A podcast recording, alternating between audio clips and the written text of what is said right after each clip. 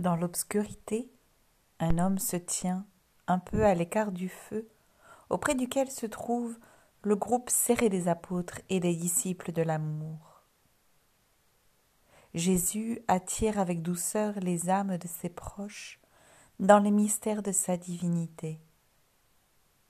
Cependant, Nicodème est à l'écart. Il vient juste de découvrir cette lumière, mais il a peur. Il la craint car elle signifie faire un choix entre l'ancienne loi et la nouvelle.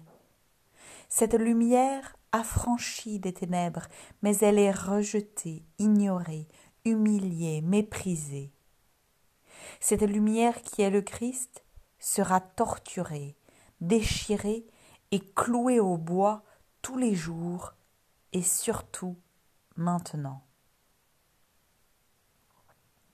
Alors Nicodème cherche un moyen secret d'atteindre cette lumière qu'il redoute et qui l'attire tout à la fois. Sur le point de se retirer discrètement pour réfléchir plus à son aise, son regard croise celui d'une femme.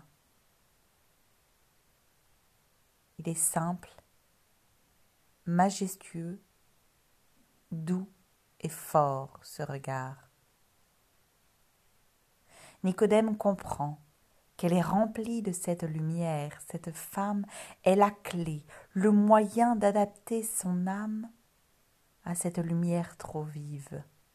C'est elle qui adjustera son intelligence et sa volonté à l'éclat de la divinité. C'est elle, l'ambassadrice de la lumière, celle qui écrase les doutes, les peurs et les obscurités de la nature humaine.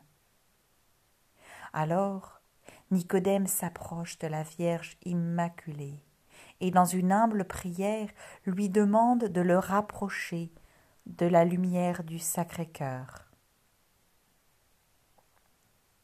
Aujourd'hui, nombreux sont les Nicodèmes dans l'Église envahie par l'obscurité du modernisme. Que ces Nicodèmes se rapprochent sans tarder de l'Immaculée, afin qu'elle leur fasse hardiment et promptement retrouver les clartés de la foi. Ô Immaculée, ambassadrice du Sacré-Cœur, attirez toutes ces âmes égarées mais de bonne volonté à reconnaître la vraie lumière du Christ roi à travers la prière assidue du rosaire. Ave Maria.